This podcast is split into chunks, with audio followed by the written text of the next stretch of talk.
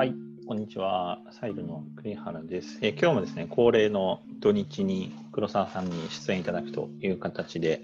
話していければと思います。黒沢さん、よろしくお願いします。よろしくお願いします。で、今日のテーマはですね、えー新しい時代の営業のスキルセットということで話したいと思います。で、テレワークかリモートワークかと、まあ、オンライン商談になって、今までフィールドセールスと言われてた人の、まあ、スキルセット、人材要件大きく変わっていくんじゃないかなと思っていまして、それについて話したいと思います。で、新しい時代の営業のスキルセット、まあ、黒沢さんも、え営業されてますけど、なんか思うこととかありますか？どうですか？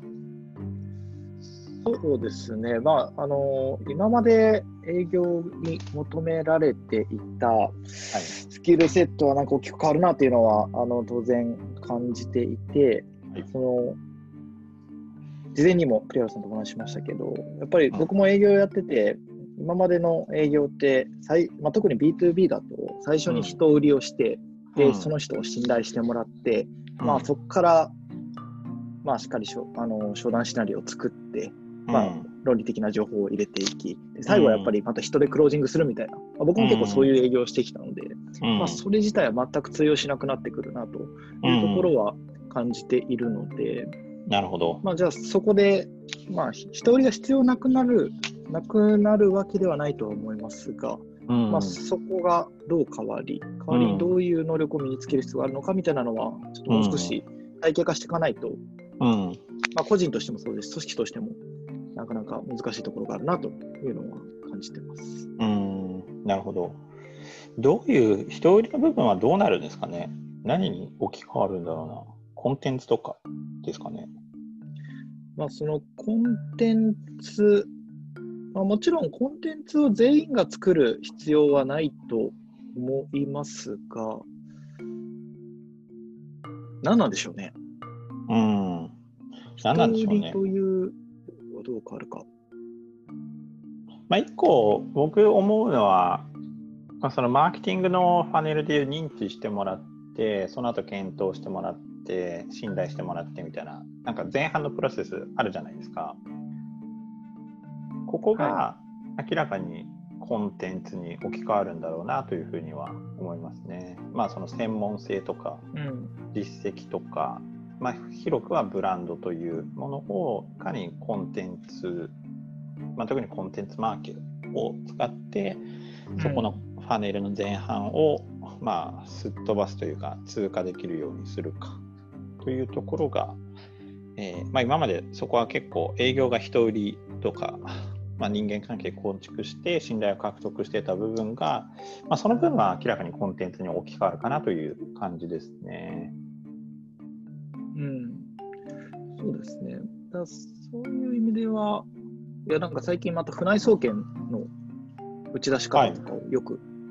見てるんですけど、はい。船井ってやっぱりそのコンサルタントがその自分でコンテンツを書いてで自分でセミナーをやり、うん。でまあクロージングをするというよりは多分それを見て、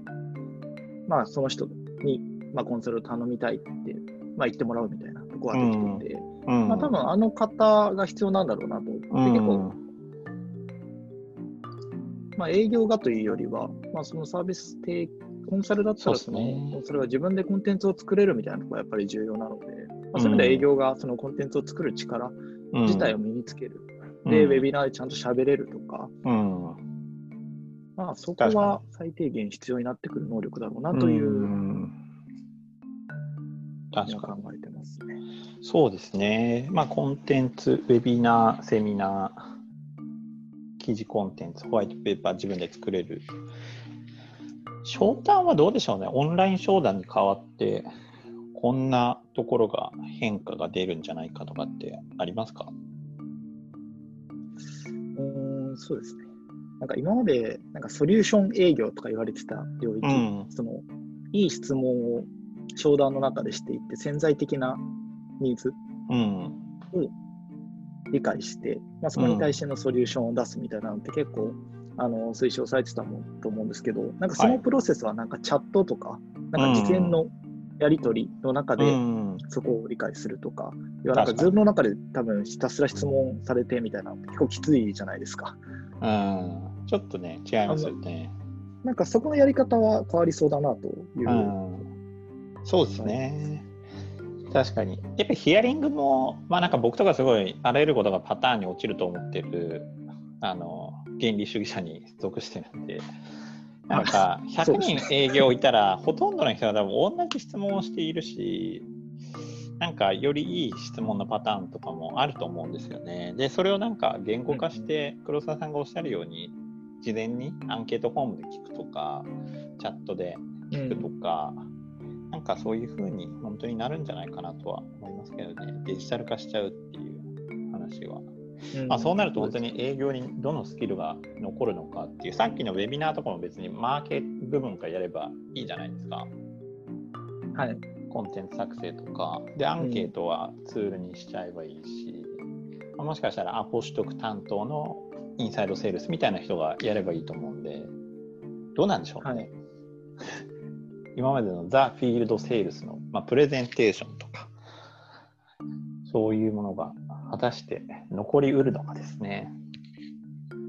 まあそうですよね。まあ理想を言うと結局フィールドセールスが不要になった方がいいわけじゃないですか。コンテンツのところだったり、もう前段階のところで、うん。まあ確かに。ここに依頼したいと、まあ、言ってもらえてる状態にと。なのでそっちに転換できない会社は結構厳しくなるみたいなところが、まあもしあるとしたら、確かに。まあ、なんかそもそもフィールドセールスを不要にするみたいなのが目指すべき姿なのかなっていうところは確かに。そうかも。なんかね。私、元一応営業なんで、どう残すんだろうなみたいな、ちょっと残す前提で今話をしてたんですけど、まあそもそもね、お客さんにとってフィールドセールスが必要なのかという、フィールドセールスっていうか、あれかな、うん営業マンは、お客さんは営業マンを欲しているのかというのはありますよね。あそうですね。うん。まあ、ウェブで EC みたいに変えるんだったらいいと思っている可能性は往々にしてある。はい。そこが、まあ、どう変わるか、もちろんクロージングがなくなるとは思わないですし、まあ、最後、うん。その意思決定ができないところに対して、まあ、正しく導くみたいな、なんかその営業の役割はあると思いますが、まあ、それがフィールドセールスという職種でそのまま残るかというと、うん。うん。まあ、残す必要はないかもしれないなっていうのはありますよね。まあそうですよね。どう生き残るかっていうか、まあ、そもそも生き残る必要があるのかという、やっぱ買い手側の視点で本質的に必要なもののみが生き残るはずなんで。うんうん、そうですようん、この発想で組織自体、組織図自体をどう見直すかみたいなところが、うん、このタイミングで考えるべきことっていう感じですかね。あんまりなんか。個人のスキルセットをどう変えるかっていうよりは、組織自体をどう持っていくのかというブランドデザインを描く必要があるというのが、はい。今なのかなっていうなるほどことです。かね。はい。ちょっといや、思いついたんですけどここはさんにぜひ。はい。はい。あの、なんか僕が発注者側だったら、やっぱりはっきり言ってフィ、まあね、こういうこと言うとちょっといつも通りダメなんですけど、あんまりフィールドセールスに介在してほしいなと思ったことってなくて、はいはい。だって情報を見て比較検討自分の頭の中でやればなんとなくできるし、より今、買い手としてやってほしいのって、買った後のサポートもっと手厚くしてほしいなと思うんですよね。はい。で、対企業、あ、対企業じゃないです。企業の中の PL としては別にカスタマーサポートとかカスタマーサクセスに人がいようが、フィールドにいようが、まあ、あの人件費乗ってることには変わりないんで、人件費のスライドでもっと購入後のサポートを手厚くしてくれた方が、買い手側としては嬉しいなと思いました。はいはい。なんで、まあちょっとそれが営業マンという話かは分かんないですけど、なんか最終、その細かい不、まあ、事前にいろいろ調べて、ウェブで調べて、比較検討、比較表も自分で作って、デモもみ全部見せてもらって、どれが自分にマッチするかって一定分かるじゃないですか。で、最後の導入するときにこう、ここってどうですかね？みたいな相談だけ、なんか相談窓口だけ設置してもらって、あとはもう、なんか、営業にプレゼンしてもらう必要なく購入するみたいな。で、その後はいの購入後の利用をすごく手厚くやってほしいと思った。そうですよね。今日それで LTV を3日に上げてという状態を作れれば、うん。フィールドセールスを頑張んなくても売れるうんというなんか好循環にも、まあ、中長期的な視点も踏まえるとうん。なっていくのかなって感じですもんね。そうですね。そうだな。まあそうですね。カスタマーサポートが手厚くしてほしいかな。そうすると、あれですよね。あんまりフィールドセールスをなんかインサイドセールス化するとか、なんかちょっとそうい、それよりもう少しその俯瞰的に組織を見てリソースの再配置みたいなところをやっていかないと、うん。なんかこの時代は乗り切れないみたいな感じなんですかね。そうですね。明らかに今、法人で物買うときに不足しているのって事前の情報ですよね。その会社についての、まあ、創業のストーリーとかもそうだし、どういう人たちが経営してるのかとか、どういう人たちが社内で開発してるのかとか、もっと知りたいし、はっきり言ってなんか機能の比較表とかも全然その会社のサイトに置いといてほしいなと思うんですよね。MA ツールの比較とか。各社がまあ勝手に作ってくれてていいんで、なんかあれをいちいち問い合わせをして自分で比較表を作んないといけないとか、そういうのが結構やっぱ手間だなと思う。で、なんか市場に存在しているツールは全てサイトに載せといてほしいなって思いますよね。うん、確かに。でそれ見て判断したいなっていう。まあちょっと僕、なんか僕の購買タイプが変わってるというか、敵寄りすぎるのかもしれないですけど、そこでやっぱ明らかに不足してるよなって、すごくフラットに見て思いますね。でもなんか、フィールドセールス的な役割が不足してるかというと、なんかあんまそうは思わないよな。やっぱ買う前と買った後がすごく不足している感じがする。うんうん。